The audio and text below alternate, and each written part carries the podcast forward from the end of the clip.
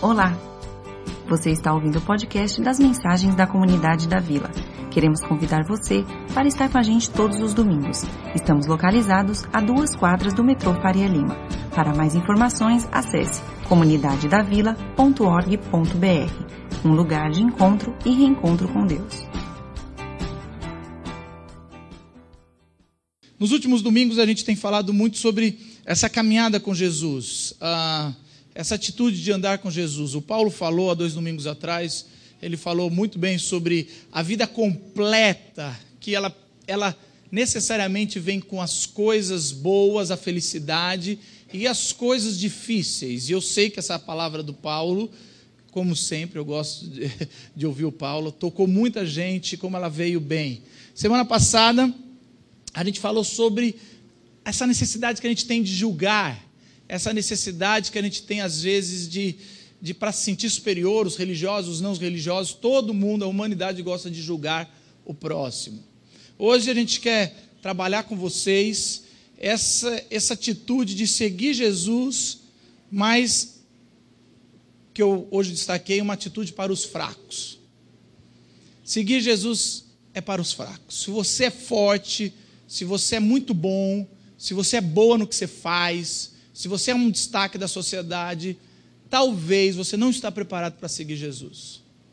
Talvez você não está com condição e, e o que eu espero hoje é mostrar que te colocar em condição. Para aqueles que acham que estão são, para aqueles que acham que estão saudáveis, Jesus falou: Eu não vim para vocês. Já pensou isso? Eu vi isso? Eu não vim para os que estão com saúde, saudável, que não precisa nada. É, uma vez eu perguntei para um professor que eu gosto muito, ah, professor, se a gente for evangelizar, mas a pessoa fala que não acredita no pecado, não acha que precisa de se arrepender, ah, não acha que precisa de salvação, o que, que a gente deve fazer? Era sobre evangelização a, a matéria e ele falou: nada. O pré-requisito para se falar de Jesus é a pessoa saber que precisa de alguém, precisa de algo maior. Essa é um pouco por aí que a gente vai caminhar. Por isso eu queria convidar vocês para abrir a Bíblia de vocês no Evangelho de Marcos, capítulo 8, a versículo 31 até o capítulo 9, 1.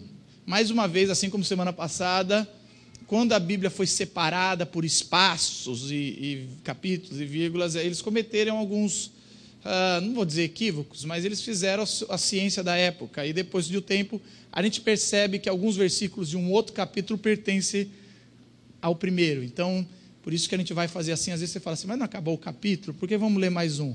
Porque às vezes a chave do, do, do outro ah, é, revela o, o, o primeiro. A, a Lúcia Vergani, que está ali, ela está fazendo os pilotos do nosso EBT, Escola Bíblica em Trânsito. Então, o que, que a gente quer fazer? A gente percebeu que eu já vou fazer uma propaganda aqui, que já mais uma, né, já que esse culto está cheio de propaganda. É, a gente percebeu que a nossa comunidade estava precisando de estudo bíblico. As pessoas precisam conhecer mais Bíblia. Todos nós precisamos, precisamos. As nossas crianças agora estão tendo. Não é suficiente com uma pregação. Então, também a gente não queria que vocês acordassem uma hora e meia mais cedo para vir aqui, porque até porque vocês não fariam isso. Eu conheço, a gente já tem experiência, então a gente teria 20 pessoas aqui e seria legal, mas não abrangeria. Então a gente está pensando em uma escola ah, bíblica que funcione em podcast, que você pode ouvir ah, malhando, indo para o trabalho, e assim você pode ter mais conhecimento bíblico. E eu ouvi no piloto, que a gente já está desenvolvendo piloto, é, a, primeira, a primeira série vai ser sobre conhecendo sua Bíblia.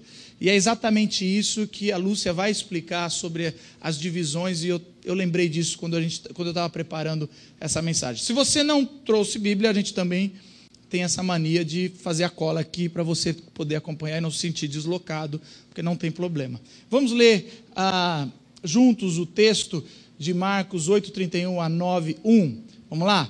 Então ele. Sinais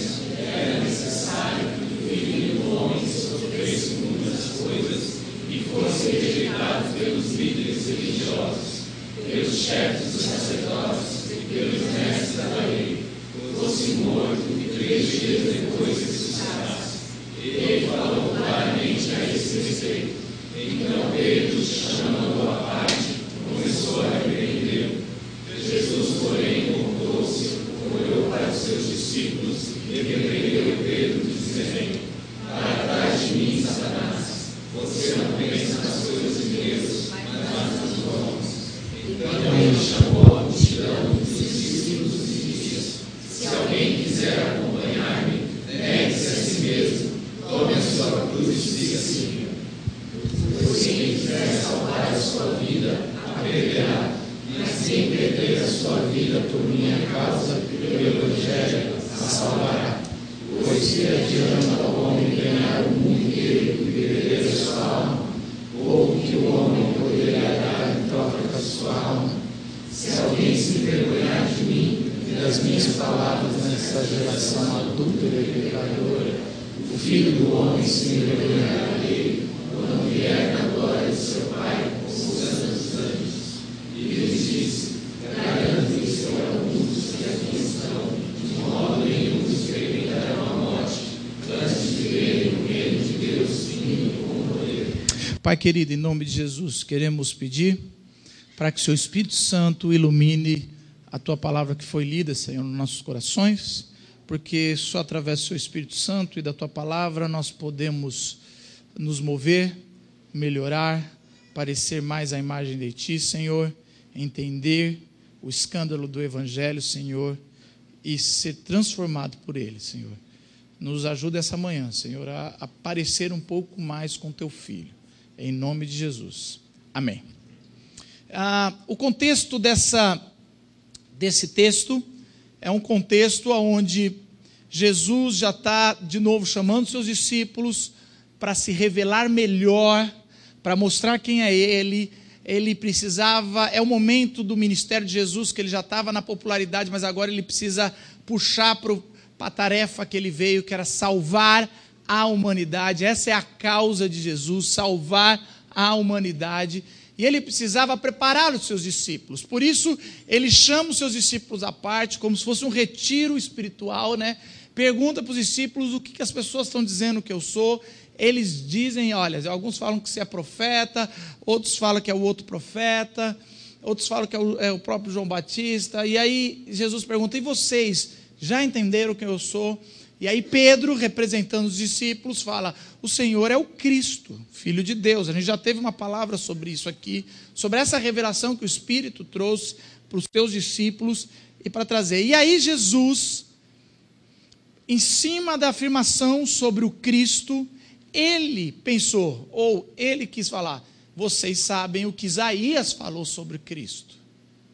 Isaías vai falar um profeta do Antigo Testamento vai, vai dar bem claro o roteiro do Cristo. O Cristo tem que morrer. E é interessante que a hora que, que Jesus, a gente vai falar um pouco sobre esse primeiro versículo que a gente leu, a hora que Jesus vai desenvolver sobre é, Isaías, sobre a morte, sobre o que ele vai sofrer, sobre ele vai morrer, ele vai ressuscitar. Pedro chama a Jesus à parte.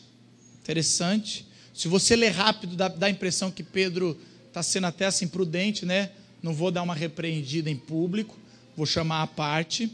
E aí ele chama a parte fala, ó, e começa a dar uma pressionada de Jesus. Para com esse papo. Demoramos para chegar aqui, para com esse papo. E aí o texto é claro, Jesus volta como se fosse puxando Pedro e fala em público e repreende Pedro junto com todo mundo. Se você ler rápido, você fala: Ô Jesus, pô, se Pedro teve a consideração de te chamar no canto para falar, repreende no canto. Não é?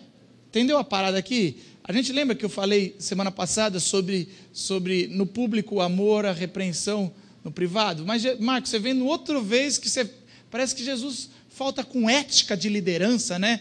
Hoje esses gurus de empresas não entenderiam essa. Errou, isso aqui é abuso de autoridade, como é que é? É o a, a, assédio moral de Jesus. Podia tomar um processo. Mas é interessante que eu acho que se a gente ler melhor, a gente vai entender um pouco mais o que acontece aqui. Não é isso. Pedro não está preocupado com a vida de Jesus. Jesus não fala isso, você é tão importante. Isso é uma leitura romântica que o texto não traz. Eu gosto de uma, de uma frase, uma palavra cunhada pelo Brian McLaren, um cara que eu gosto de ler e, e mexe bastante, que ele fala o seguinte: não podemos domesticar a mensagem de Jesus para conseguir mais seguidores ou para ser aceito pelo mundo. Brian McLaren vai falar sobre esse negócio de dessa última geração que está fazendo para domesticar a mensagem. A gente já não fala mais as mensagens escandalosas de Jesus. É muito mais legal falar sobre a bem-aventurança, que é super importante. É muito mais legal falar sobre Jesus que salva. Mas a justiça de Jesus, algumas partes do Evangelho, a gente começa a falar, não é bem assim. E aí a gente vai domesticando algo que é escândalo para o mundo, é escândalo para a nossa vida. Se a gente for reparar, Pedro é, Pedro ele não está preocupado ah, muito com a vida de Jesus. Eu vou dizer o que, que um, um dos teólogos que a gente acompanha leu, e eu acredito muito nessa interpretação, eh, por alguns motivos. Ele fala que Pedro está dizendo o seguinte: Jesus, eu, do, por meu entendimento elevado, por saber que o Senhor é aqui, eu entendo o que você está falando, mas esses discípulos são muito fracos para entender isso. Eles, é melhor você encobrir o que você, essa parada. E, eles vão abandonar antes da hora. Eles não vão aguentar essa mensagem. Você já perdeu um montão de gente um pouco antes, quando você falou sobre o pão. Eu sou o pão, eu tenho quem tem que comer meu corpo. Essa parada a gente já perdeu algumas centenas de pessoas. Se você vier com esse negócio que você vai morrer, a base é você. A gente vai perder o resto, só vai ficar eu. Porque em outro paralelo de texto, Pedro vai falar o seguinte: Senhor Jesus, eu vou até a morte com você. Eu consigo. Eles não, eu consigo. Porque eu sou discípulo casca grossa. E Jesus, no, no paralelo, vai dizer: Ah, Pedro, você hoje mesmo vai me negar. Hoje mesmo você não dá conta. Você fala que você vai, você não vai. Você se acha tão superior aos outros discípulos. Por isso que Jesus vai, puxa Pedro e repreende ele na frente dos discípulos, dizendo: Olha isso que você está fazendo, você está pensando mais com os valores humanos. Mas o que eu estou revelando é os valores do céu. Por isso que Jesus pega pesado e fala: Faça de mim, Satanás. Você pensa nas coisas dos homens. Mas ele não está falando você, Pedro, está falando sobre Satanás que estava influenciando Pedro. E é interessante qual é essa mensagem que Pedro quis domesticar. Qual é essa mensagem que Pedro quis segurar? No primeiro versículo que a gente leu, versículo 31, está aí a base, se você olhar na sua Bíblia, a base da mensagem que Jesus falou e que é escândalo para os discípulos e para nós hoje. Jesus, e o texto, o versículo 32 vai dizer que Jesus fala com clareza várias vezes esse, esse ensino. Ele fala sobre o seu sofrimento. A paixão de Cristo. E o sofrimento é uma coisa que não caiu na tradição protestante. Quem gosta mais do sofrimento de Cristo, entende melhor, são os católicos. Você lê Henry Noel, se você lê outros livros de fonte católica, recomendados, eu posso te recomendar algumas pessoas muito boas, eles vão, vão entender muito melhor sobre o sofrimento de Cristo. A gente acha que o sofrimento é quase é necessário, a gente dá um, um valor para a morte de cruz, que é super importante, mas por algum motivo, que os católicos entenderam e a gente não, o sofrimento de Cristo é importante. O servo sofredor de Isaías é extremamente importante na revelação e na substituição do nosso sofrimento. Isso é muito importante para a identificação do ser humano, porque a, grande alavanca para a gente seguir Jesus é são os nossos sofrimentos. Todos vocês, para virem na igreja, querendo ou não, vocês querem solução para os sofrimentos de vocês e eu quero sofrimento meu. Sofrer ninguém quer. Sofrer é ruim. E sofrer sem motivo é a pior coisa que existe. Uma irmã entre nós aqui, que ainda não se transferiu oficialmente, mas ela já pertence, eu considero. Ontem ela teve uma notícia muito triste que me abalou, abalou minha esposa, estragou tudo.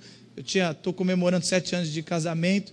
Aí fui no teatro, tudo, e a gente recebe, e eu sou linguarudo, eu falei, em vez de esperar chegar em casa, falei, e ela está grávida e o filhinho dela é, teve uma, mostrou a, a, radio, a radiografia, ou sei lá, os exames lá, que, ela, que ele tem uma fenda aqui, entrou água no cérebro e ele pode ou falecer ou ter problemas. E assim, o primeiro filho, a gente celebrando, é alguém que ajuda muito a gente aqui, ajuda local. Isso jogou a gente embaixo, tava, a gente choramos, depois vi que o Paulo também se abalou. E isso aí jogou a gente lá embaixo. Por que esse sofrimento? Por que isso? Por que, que a gente vive assim? E quando a gente vai entender que Jesus sofreu tanto, a gente tem essa empatia. Jesus, o Deus Criador, está conosco no nosso sofrimento. O Deus Criador sabe o que é sofrer. O Deus que não precisava sofrer, esse sim sofreu, entre aspas, em vão. Não precisava, -se. você é Deus. Ele sofre com a gente. Ele vai até o fundo do poço para mostrar que está junto com a gente. Jesus ensina sobre a rejeição. Ele fala claramente no texto, no 31, dizendo: Eu vou ser rejeitado por. Pelo, e ele dá nome para os líderes religiosos. O verdadeiro evangelho não pode ser aceito por todos os religiosos. Se a comunidade da vila virar uma igreja da moda, onde tá, todo mundo gosta, onde nunca tem nenhum post falando mal, está alguma coisa errada. O evangelho incomoda, o evangelho faz gente sair da igreja. O evangelho não só chama, o evangelho faz gente levantar, o evangelho faz gente falar mal, fofoca. O evangelho incomoda tanto que o mestre sem pecado foi rejeitado. Isso é uma outra coisa que é poderosa no evangelho. Se você já foi rejeitado injustamente, você hoje pode olhar para Jesus e falar: "O meu mestre também foi". A rejeição esse, esse Deus rejeitado, a fraqueza de Deus, como dizem algumas, alguns poetas, né? Um Deus que se diminui e para salvar ainda consegue ser rejeitado. Ele vem em forma de homem, ele vem para salvar e para quem ele veio não o quis. Que Deus é esse? Que é rejeitado. Deus geralmente manda, faz. Mas esse Deus é um escândalo. Essa mensagem que nós seguimos um Deus que talvez o seu amigo, isso vai te ofender, possa falar que coisa ridícula, o seu Deus é ridículo.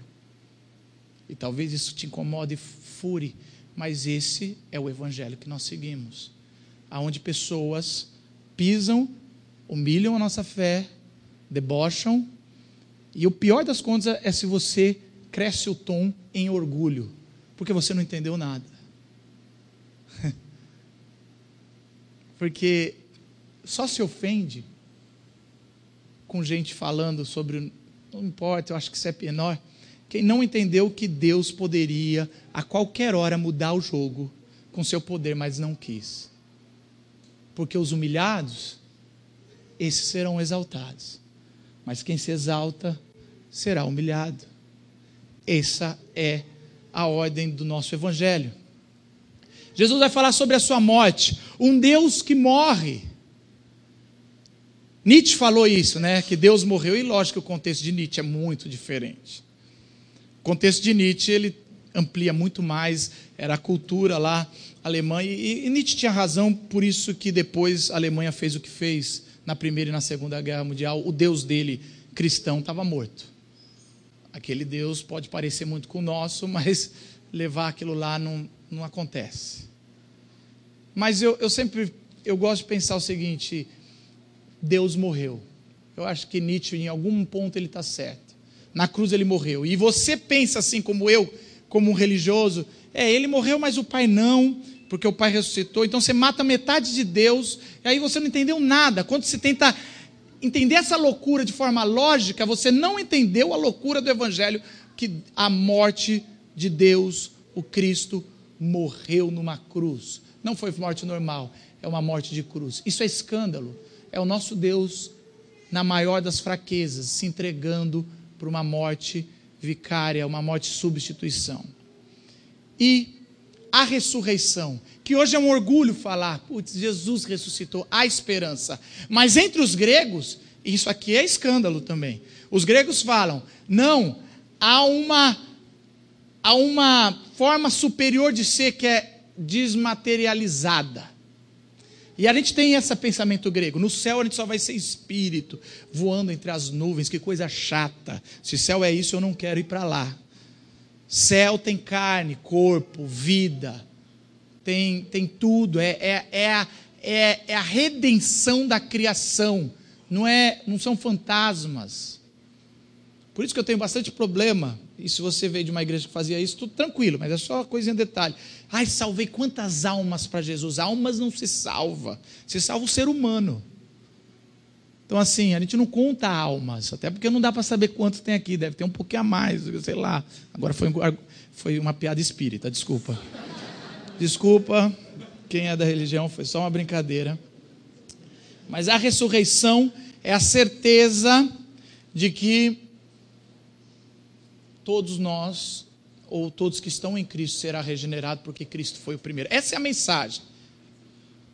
Se você daqui a pouco for mexer no seu celular, se distrair, não perder o resto da mensagem, fique com isso. Essa mensagem que é um escândalo, que talvez Pedro tentou domesticar, que talvez os discípulos mais fracos não iam aguentar, aliás, ninguém aguentou, e que depois Jesus vai falar: olha, se você se envergonha de, do, minha, do meu evangelho, eu me envergonharei de você. Eu leio aquilo, eu fico apavorado. Primeiro, quantas vezes a gente se envergonhou de, de ser cristão? Assim, eu na escola, assim, eu mentia, eu escondia, eu tentava usar outros nomes. Até hoje, quando eu vou assinar, eu não assino que eu sou pastor presbiteriano, eu gosto de usar reverendo. Pô, ninguém sabe o que é isso, legal, passou. Sabe assim, a gente usa outras coisas, mais de orgulho, porque a gente quer esconder. Quando eu leio aqui mais para frente que ele fala: quem se vergonhar, eu vou me vergonhar, eu, meus anjos, na minha vinda. Isso me incomoda, mas aí eu leio o que aconteceu com os discípulos, todos se envergonharam na cruz, todos foram embora, todos tiveram medo. Então a mistura de domesticar essa mensagem é uma mistura de querer ser aceito pelo mundo e uma mistura de ganhar um marketing melhor, aliviando. Mas graças a Deus o texto não acaba com isso. O texto ele é completo em si, ele mostra o quanto somos fracos e como merecemos ser rejeitados e ou ou se, Jesus tem que ter vergonha da gente. Mas o texto não acaba aqui, senão a gente sairia chorando daqui, cortaríamos os nossos pulsos e faríamos o que da vida? O Cristo tem vergonha da gente. O texto fala o seguinte: se alguém quiser acompanhar-me, negue-se a si mesmo, tome a sua cruz e siga-me. É interessante que a gente geralmente É, esse texto é muito mal interpretado, que a gente vê, eu vejo por aí pela teologia popular. Porque a gente pensa o seguinte: a gente, se você está com problema no casamento, se você está com problema no seu trabalho, você fala, é a minha cruz. Eu sigo minha cruz, carregar minha cruz, sabe? Se você é feio ou feia, é minha cruz. É que hoje não pode mais falar isso. Tá? Não tem gente feia, lógico que tem. Ah, talvez para outro não, mas é feio. E aí você fala, é minha cruz. Isso eu não quero que ressuscite. Então, assim, é, ah, você é meu, meu patrão. E a gente vai colocando, meu filho é minha cruz. E a gente vai, vai, vai aceitando algumas coisas como se esse texto fosse isso que falasse. O texto é óbvio que não é isso. Ali é muito legal, quando Jesus está falando, quem quiser me acompanhar, me seguir, tem essas três coisas que é uma só, é um sinônimo. Ele está assim só reforçando. Ele fala: negue-se a si mesmo, e aí a pessoa é, é dar essa, essa morte no ego, é, é, não tem como a você seguir você, você mesmo, toda hora falar sobre a você mesmo, ou é Jesus que lidera a sua vida, ou é você. E aí ele, para explicar isso, ele vai falar: ah, tome sua cruz e siga-me. É claramente, nós ouvindo isso, não entendemos. A gente pensa que, e a gente hoje vê os nossos irmãos católicos carregando cruz, essas coisas. E não quer dizer isso. Todo mundo que está ouvindo no primeiro século entende isso. No primeiro século, quando você tinha a maior pena de morte, que era a morte de cruz, ninguém podia ser crucificado dentro de uma cidade romana ou colonizada por Roma.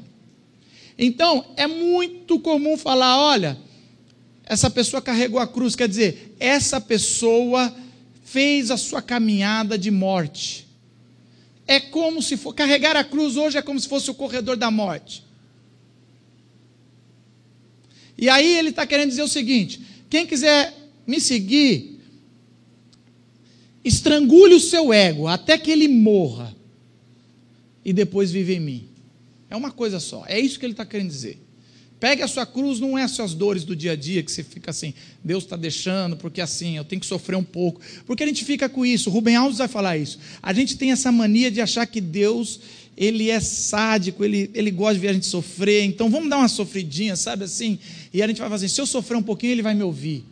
Então vou carregar uma cruz, vou andar de joelho, vou fazer um jejum como penitência, vou orar de madrugada, sabe, morrendo de sono, vou, vou orar. Você teve o dia todo para orar. Fez nada, assistiu Netflix o dia todo. Aí você vai à noite, porque à noite dá um bônus a mais, a fila é menor. A parada, todas essas coisas que a gente faz. Mas não, o que, o que, o que Jesus está dizendo é o seguinte: você negue a si mesmo, mate seu ego. Agora, para os nerds, eu tenho uma frase. Ah, Mad Max, um dos clássicos que eu adoro, quem cresceu nos anos 80 sabe disso. Além da Cúpula do Trovão, Tina Turner fez um papel maravilhoso, especial. E aí, ela tem, tinha, além da Cúpula do Trovão, tem uma cúpula que entrava duas pessoas e, e aí tinha uma, uma, uma música que quem tem mais ou menos entre 30 e 40 anos sabe o que eu estou falando já antes de eu postar. Eles gritavam: dois homens entram, um homem sai. Tem gente aqui com um sorriso e tem gente não entendendo nada. Tem gente, obrigado, Marcos, por esse momento que você fez eu lembrar. O Evangelho é isso. Quando você vai para a cruz, Jesus, dois homens entram. Quando você é confrontado com o Evangelho, dois homens entram nessa parada. Só que só um homem sai.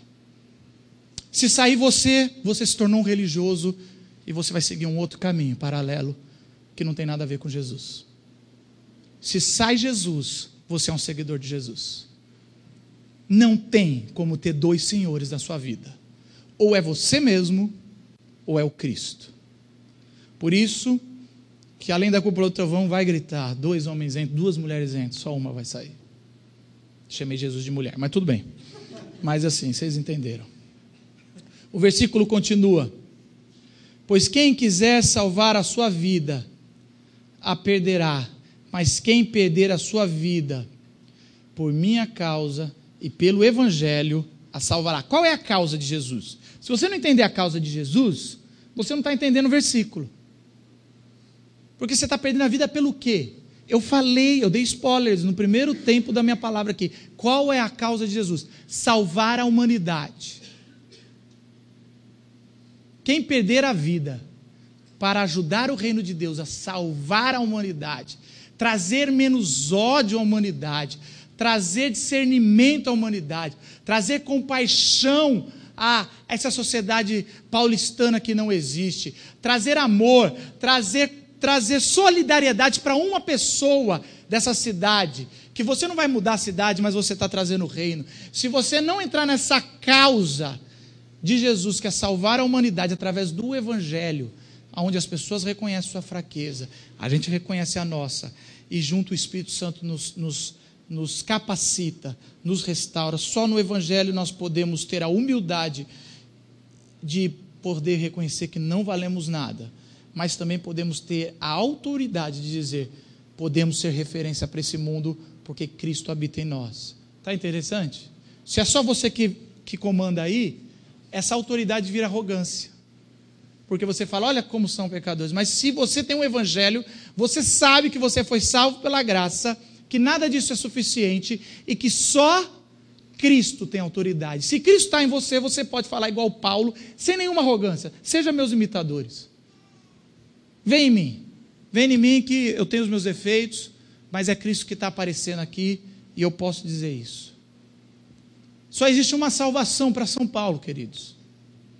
Se chama Igreja de Jesus. Você em Cristo. Nós em Cristo esse movimento. Não adianta. Não é sistema político. Não é educação. Não é cidade linda ou cinza. Nada disso vai transformar nossa cidade. É só o Evangelho sendo vivido e pregado por nós. Nem só vivido, nem só pregado. Os dois. se sua vontade é ser feliz e seguir a Jesus, não vai ter nenhum dos dois. Eu quero ser feliz e seguir Jesus. Vamos fazer. Não, não vai ter nenhum dos dois. Se você abrir mão da sua felicidade por Jesus, terá Jesus e uma felicidade que nem a morte poderá tirar. Entendeu aqui? É, é totalmente diferente. Se você está assim, ah, eu gosto da comida da vila, não me incomoda muito, a gente pode ser legalzinho, feliz, eu quero. E, e Jesus? Os dois, não. Jesus fala, não, você não vai ter nenhum dos dois, você nem vai ser feliz, nem vai me ter. Agora, se você abrir mão do seu eu, dos seus sonhos, da sua felicidade por Jesus, quando Ele entra, Ele te dá outros sonhos, outras alegrias. Que, meu irmão, as pessoas perguntam: por que, que você está tão feliz que você acabou de ser desempregado? Por que, que você está tão feliz se eu ganho o dobro de você? Por que, que essa felicidade tem? O seu trabalho é, ó, tu acorda às 5 horas da manhã. Por que, que você é feliz nesse casamento, meu filho? Olha só como é que é difícil. Essa felicidade que transborda, essa bem-aventurança, só vem quando a gente busca primeiro o reino de Deus. Pois, que adianta o homem ganhar o mundo inteiro e perder a sua alma? Ou que o homem poderia dar em troca da sua alma? A resposta é nada. O, sen o sentimento de dívida da alma é impagável. Se você chegou até aqui, você teve algum dia entendeu que você deve. Nós todos temos um impostor dentro de nós, chamados nós mesmos. Nós estamos em dívida com alguma coisa e a gente não sabe por quê. Ah, os psicólogos chamam de superego, mas também é. Mas, mas assim, nem se resolveu o superego. A gente parece que está assim o tempo todo. Ah, eu estou devendo. Vocês sabem, vocês sabem o que vocês estão falando? Vocês, vocês estão entendendo o que eu estou falando? Sobre esse sentimento de dever o tempo todo? Tem algo errado. E é exatamente isso. Nossa pena é contra Deus. E só Deus pode cumpri-la. Isso é Agostinho que vai falar. Ele vai falar o seguinte: no, no sistema jurídico romano, você paga o preço não pelo que você fez, mas por contra quem você fez. Então, se você matou um escravo naquela época, você paga com algumas cestas básicas. Mas se você roubou um rei, você tem que pagar com a tua vida, porque você cometeu uma pena com alguma autoridade mesmo que o seu crime foi menor. Porque não era, você não era condenado pelo que você faz, mas contra quem você faz. Agostinho de Pona vai dizer o seguinte: nós cometemos um erro contra Deus. A nossa dívida, o nosso sentimento de culpa é impagável. Nunca, nem se vivêssemos pela eternidade, pagamos, nós não conseguimos pagar. Porque senão o inferno seria assim: dá uns mil anos de inferno, pagou. Traz para cá. O inferno seria injusto. Mas erramos contra a eternidade, contra Deus, e só Deus pode pagar um pecado cometido contra Deus. É por isso que Cristo vem e vive com os discípulos e morre na cruz. E aí o versículo final diz assim: Garanto-lhe que alguns dos que aqui estão de modo nenhum experimentarão a morte antes de verem o reino de Deus vindo com poder. Eu achava isso, eu falei, será que tem algum discípulo ainda vivo? Eu ficava acomodado, será que está alguém, sabe assim, eu sempre assisti esses filmes, né? Vai, tem igual Indiana Jones, chegou lá, está o cara lá com o cálice lá sagrado e está vivo, Pedro. Como assim? Como ainda tem alguém se Jesus ainda não veio a segunda vinda? E aí, se você continuar lendo, você vai ver a Monte da Transfiguração. E você vai ver que no Monte da Transfiguração é o reino do poder vindo com, é o reino de Deus vindo com poder. Ele está falando ali, ó, vocês não morrerão antes alguns de vocês vão ver esse reino já confirmando. E lá no Monte da Transfiguração, Deus fala: Olha, esse é meu filho amado, ouçam-no. Se vocês tinham alguma, alguma dúvida do reino, vejam ele. Os discípulos, alguns dos seus discípulos, puderam ver o reino de Deus. Mas nós, mas nós podemos ter o Espírito Santo. E no Espírito Santo é a plenitude, não é plenitude, mas é a abundância. Plenitude é a segunda vinda de Cristo, mas a abundância do poder do reino de Deus.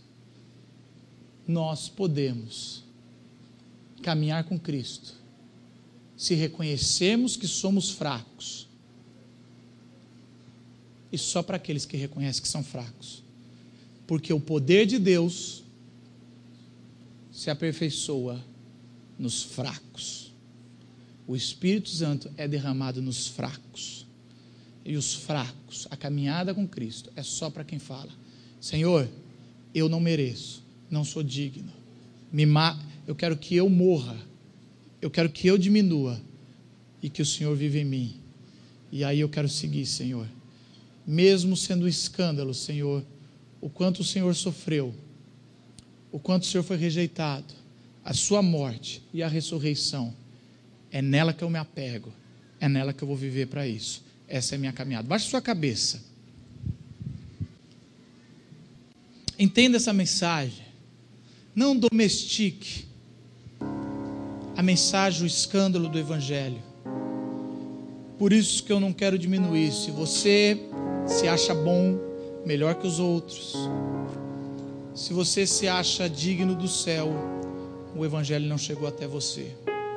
Se você busca ser feliz e seguir a Jesus, você nunca terá nenhum nem outro. Mas se você abrir mão, deixar o seu ego morrer, o seu eu diminuir, em amor à causa e o evangelho de Cristo, você terá o Cristo na tua vida, o Espírito Santo de poder e será feliz, será bem-aventurado. Entenda o evangelho. Quando os outros quiserem pisar na tua fé, entenda que é esse que é essa história de escândalo fraca de um Deus que se entregou, o maior poder da revelação das Escrituras. É o que fala, nós também temos um Deus que se identificou conosco, um Deus que foi até o fundo do poço. Por isso, o fundo do poço não é o meu lugar. E a luz vai aparecer na tua vida, e você vai encontrar o caminho de volta porque Cristo, o Espírito de Deus vai te trazer. Se você está vivendo tempos difíceis, como essa minha amiga, com a sua gravidez, o Espírito Santo pode transformar aquilo. O Espírito Santo pode transformar a sua vida, mas Marcos, você não me conhece. O Espírito Santo pode transformar a sua vida. Apenas reconhece: sou fraco, Senhor. Preciso, vem, faz eu nascer de novo, Senhor. Que eu nasça em Ti, que eu viva a Tua vida, Senhor. Senhor, eu me arrependo dos meus pecados, eu não sou digno, Senhor, de ouvir o teu evangelho, mas o Senhor, pela graça, Senhor, está me alcançando essa manhã. Entregue sua vida a Jesus. Faça essa oração de entrega. Faça essa oração, dizendo: Senhor, eu dependo de Ti. Que eu diminua e que o Senhor cresça em mim. Em nome de Jesus, Senhor. Abandonando o meu eu, Senhor. Que seja essa a minha, a vida dos nossos pastores, presbíteros, diácono, essa igreja, Senhor, e aí o teu, teu corpo invisível aqui em São Paulo, Senhor. Senhor, em nome de Jesus, que essa igreja consiga acolher as pessoas, mostrando, Senhor, que somos pecadores também, erramos, mas que as pessoas vejam o teu poder do Espírito Santo, que a gente cumpra a grande comissão, Senhor, que é, Senhor, a gente possa discipulá-los, batizá-los, Senhor, no nome do Pai, do Filho e do Espírito Santo, e também, Senhor, ensinando a obedecer. Que essa seja a nossa vocação de vida, Senhor. Negar a nós mesmos e seguir a tua missão. Que essa igreja seja a luz, Senhor, não só nesse bairro, Senhor, mas que seja a luz na vida das pessoas que estão nas trevas, Senhor. Abençoe aqueles, Senhor, que fizeram uma oração de entrega de vida, Senhor que a salvação, o Espírito Santo os batize nesse momento, Senhor. O que a gente não vê por fora, seu Espírito Santo faça por dentro, Senhor. Eles recebam o batismo do teu Espírito Santo e a vida seja transformada, Senhor. Que a gente ouça o testemunho aqui na frente, Senhor, do que o Senhor fez essa manhã, Senhor. Que a graça do nosso Senhor Jesus Cristo, o amor de Deus, nosso eterno Pai, a comunhão e a consolação do Santo Espírito, que está aqui e sempre esteve conosco, esteja com cada um de vocês, hoje e sempre. Amém, amém. Deus abençoe vocês. A gente se vê ou na Glocal ou domingo que vem. Até lá.